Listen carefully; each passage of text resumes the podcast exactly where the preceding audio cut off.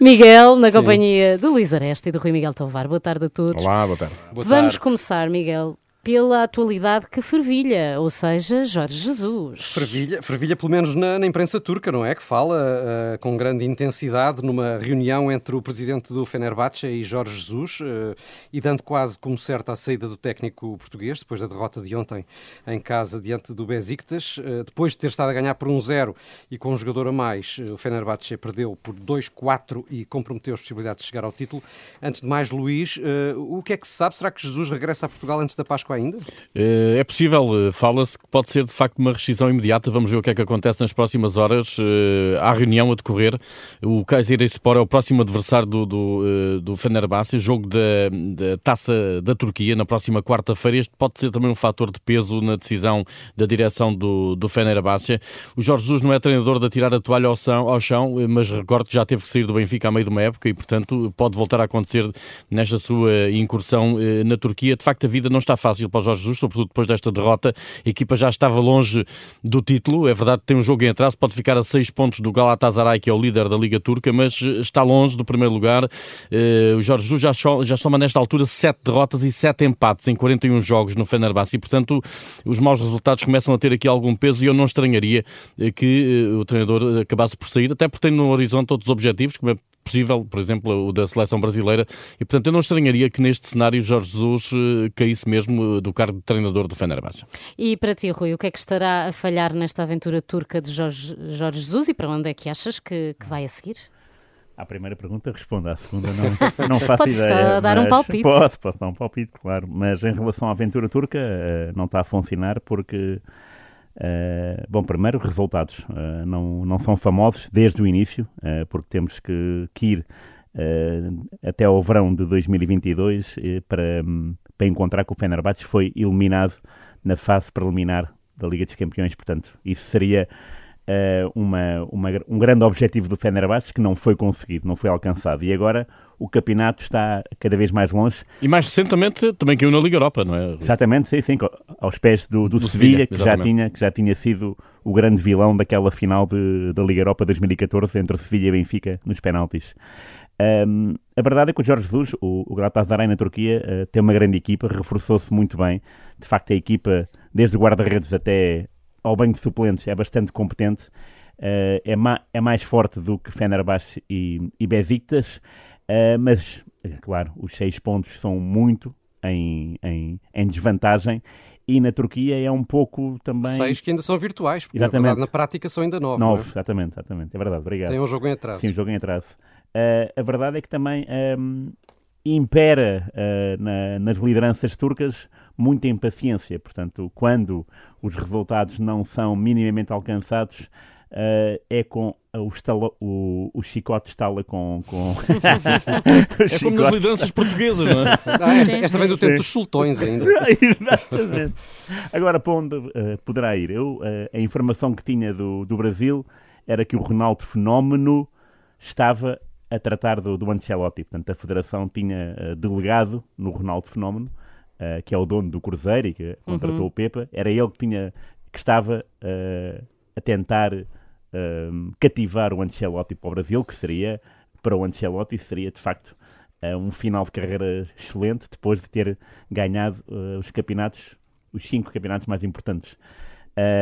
o Jesus poderá aparecer, poderá aparecer numa outra linha, mas não me parece que seja o candidato na pole position. Sim, e só se espera que não, não comece a ganhar fama de pé frio, não é? Porque desde o Flamengo não ganha nada. Sim, é verdade.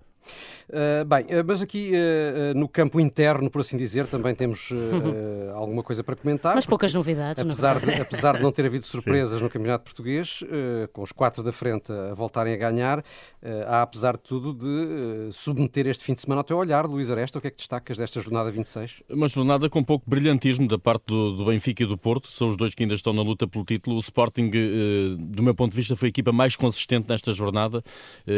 aliás, o Sporting está mais coeso peso, nomeadamente a defender. Nove golos marcados, zero sofridos nas últimas quatro jornadas. Há de facto aqui. E há um denominador comum a este, a este desempenho do Sporting, tem a ver com a chegada de, do Marfinense de Omanda. De facto, não, não, se esperava que aos 19 anos conseguisse impor-se desta maneira na, na, defesa do Sporting, mas atenção que, que de facto há ali um valor seguro e uh, garantir maior solidez ao Sporting. Quanto ao Benfica e ao Porto, o Benfica não brilhou em, em Vila do Conde, foi pouco envolvente no ataque, coisa pouco habitual. Até vimos o Benfica de alguma forma a jogar em contra-ataque na primeira parte.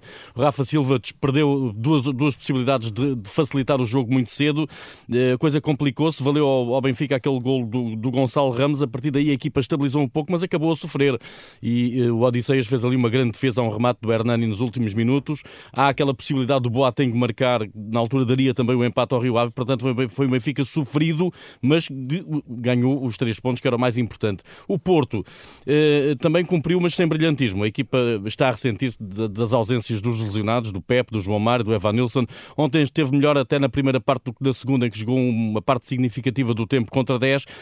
Não foi, do meu ponto de vista, a exibição convincente que fazia falta a poucos dias da deslocação ao Estado da Luz para defrontar o Benfica. Destes três jogos, dos três grandes, Rui, o que é que queres uh, apontar? Bom, uh, primeiro, uh, primeiro, em primeiro é o Benfica, não é? Porque de facto estar seis jogos seguidos sem sofrer golos fora de casa é um, não é um recorde. O recorde será no próximo jogo uh, se mantiver a baliza fechada em Chaves. E aí sim é um recorde pessoal, individual do Benfica. e nove vitórias na segunda volta em nove jogos. é uma é, é expressivo esta, esta, desde o empate em casa com o Sporting, o Benfica não tem dado uh, hipóteses nenhumas. E a verdade é que se ganhar ao Porto, é verdade não, uh, a verdade é que basta ganhar os jogos todos em casa, que são quatro, para ser campeão. Uh, isso é, é, um, é, um, é um, um conforto. É, é, um conforto extraordinário. E é um quem... feito. Sim, também, também. Uh, não há dúvida que, é, que é, é, o melhor plantel, é a melhor equipa. Também subscrevo que teve um jogo muito aquém daquilo que se esperava. Mas uh, uh, Achas que, que, culpa da pausa para as seleções ou já não podemos uh, usar essa desculpa? Bem, Benfica na pausa anterior não se deu bem. É, e sim, nesta sim. parecia que estava mais difícil também. Sim, estava difícil. Uh, houve aqui apontamentos uh, do Luís que são, que são, claro, que são muito importantes, uh, tal como os feianços do Rafa no início e depois o Odisseias e o Boateng no final do jogo. mas mesmo assim, é um Benfica que pela primeira vez jogou sem Florentino uhum. uh, escapou, digamos assim, do amarelo e, e continuou a ganhar. Uh, mas é uma equipa que uh, continua casada com o golo, dá-se bem em matéria defensiva e uma coisa que eu, que eu descobri ontem e que nada, nada, nada vai acrescentar porque o campeonato vai, vai acelerar, o Braga é a melhor defesa em casa, só seis golos feridos, e o Benfica, golos feridos fora, tem quatro, hum. sendo que três foram em Braga. Isto é, é, de facto é um, é um. Será que isso é, quer dizer que são as duas melhores equipas do campeonato?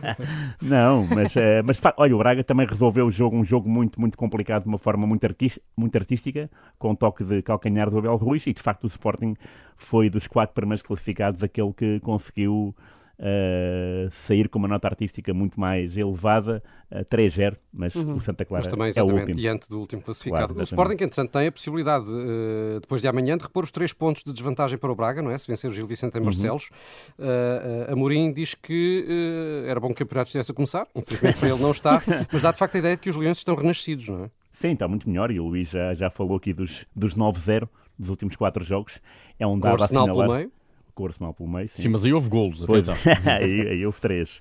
Uh, mas a verdade é que o Sporting tem, tem, tem manifestado uma, uma nítida subida de forma, que é muito interessante porque o Sporting não tem só o campeonato, também tem a Liga Europa, e isso faz acreditar uh, quem é do Sporting numa, num final de época, numa ponta final muito mais interessante. E mais hum. feliz também. Luís, eh, rapidamente, eh, Benfica-Porto, sexta-feira, sexta-feira santa, o que, o que, achas que a equipa de Sérgio Conceição uh, terá de fazer para conseguir ganhar na luz e ainda ter uma esperança de revalidar o título? Uh, jogar com... Uh, jogar mais do que aquilo que tem apresentado. Eu acho que se olharmos para aquilo que é o momento das duas equipas, e mesmo não tendo feito uma exibição, como disse, brilhante em Vila do Conde, o Benfica apresenta-se nesta altura uma equipa mais sólida.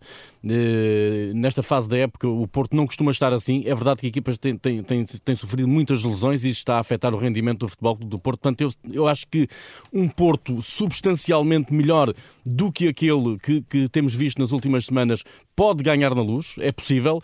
Uh, um Porto, assim como tem estado a jogar, dificilmente irá além do empate. E o empate não serve ao Porto para reabrir a discussão pelo título. Na minha opinião, só uma vitória do Porto uh, reabre a possibilidade do futebol do Porto ainda ser campeão esta época. Caso contrário, o, o título ficará entregue ao Benfica. E estamos numa, num, contexto, Rui, em que, uh, mesmo com esta vantagem tão dilatada do Benfica, temos praticamente as duas equipas sem nada a perder no jogo. No claro, fundo. isso era bom, não era? Era bom, era bom acreditar que o jogo jogo ia ser assim, não é? Sim. Aberto. Uh, mas, não, mas não acredito que assim o seja. A verdade é que desde que, o, desde que há esta luz, uh, 2003, uh, 19 clássicos, Benfica ganhou 4, Porto ganhou 8. Isto é um insulto né, para, uh, para os benfiquistas. 4-8 em vitórias. Uh, portanto, o Porto dobra as vitórias na luz, é incrível. Sim. E o Porto, em muitos em, dessas vitórias, portanto, algumas são quando o Porto está, está por cima, uh, no tempo do Vilas Boas, uh, no tempo do Mourinho, claro mas há umas vitórias que são esquisitas, como por exemplo aquela Rui Vitória contra Peseiro. A equipa do Porto estava de facto mal, mal amanhada, estava, estava meio desorientada e foi ganhar ao Benfica 2-1, reviravolta, Mitroglou, Herrera e Abubacar. Uh, e se calhar é isso que o Porto tem que fazer, é jogar para surpreender. Uh, porque o Benfica, se analisarmos jogador por jogador e até a equipa e o banco suplentes e o treinador, tem sido superior e é superior. Agora, o futebol tem esta magia que mais nenhum desporto tem, que é, basta um golo. É que basquetebol é preciso fazer muitos pontos, voleibol tem muitos sets, o handball tem muitos golos, o hockey em patins também, é muito raro haver um zero. Um... E a bola dói mais. E a bola dói mais. Agora, o futebol é mesmo aquele desporto em que pode haver magia num, num lance. É, e de facto, o Porto, nesse, nesse aspecto na luz, tem tido essa magia. E quantas vezes a magia não é no último lance do jogo? é verdade, é verdade. É rara e vai do. Muito rapidamente, é os nossos passos de autor, hoje sem o do Daniel, não há insólito da semana, mas temos Luís Aresta, o azarado da semana. E eu vou escolher uh, Boateng do Rio Ave. Uh, para mim é o exemplo acabado de que um azar nunca vem só, ainda que o segundo azar até possa acontecer uh, um mês e meio depois do primeiro. Eu vou escolher o Boateng porque ele ontem falhou aquele gol incrível frente ao Benfica, a bola espirra na relva, vai à cabeça dele, sai por cima da barra uh, da baliza do Benfica, mas isto é preciso recuar a fita uh, ao minuto 90 mais 6 do Porto Rio Ave no Dragão, em que o Boateng falhou uh, de cabeça um gol que daria o empate frente ao Porto. Foi um gol, tinha a baliza escancarada, só tinha o Diogo Costa pela frente e falhou. Uh, portanto, pode haver aqui alguma falta de jeito, é certo, mas eu prefiro dizer que é azar, portanto, azarado da semana, Boateng do Rio Ave. Temos de arranjar aqui um troféu, não é? Azarado é do campeonato, não é? Sim. Quase. Derby da semana, Rui. Derby da semana é Istambul, curiosamente, bateu certo, é uma cidade apaixonante com o aeroporto apaixonante, e já falámos em off sobre isso, sobre a movida do aeroporto de Istambul. e agora falamos sobre o jogo, uh, não sendo mais apaixonante, que esse é o Fenerbahçe Galatasaray, e a propósito, o Jorge Jesus também perdeu esse jogo. Uh, mas agora foi com o Besiktas, foi um jogo esquisitíssimo. O Fenerbahçe está a ganhar 1 a 0, gol de penalti do Ener Valência, falha o 2-0 por penalti do Ener Valência, há uma expulsão e depois o Besiktas com 10 consegue marcar 4 gols na casa do Fenerbahçe é um derby que será irrepetível, certamente. Uh, fica na, na história. Uh, e fica na história pelos piores motivos para Jorge Jesus, mas é, de facto, uh, quando vemos aquelas imagens uh, das pessoas e vá, e do carinho, vamos, vamos, vamos chamar isso, o que se passa lá na, nas bancadas, há de facto muita, muita emoção e eu acho estranho que, que a Turquia nunca tenha, por exemplo, acolhido um europeu ou um mundial, porque acho que é um país que tem muita tradição de futebol, tem muita paixão e seria um evento muito especial se houvesse alguma coisa lá. Felizmente vai haver agora a Liga dos Campeões e parece, e parece que vamos. Pode ser um bom teste. Pode ser um bom teste, eu acho que vai ser. Obrigada, está feito. Voltamos para a semana, à mesma hora.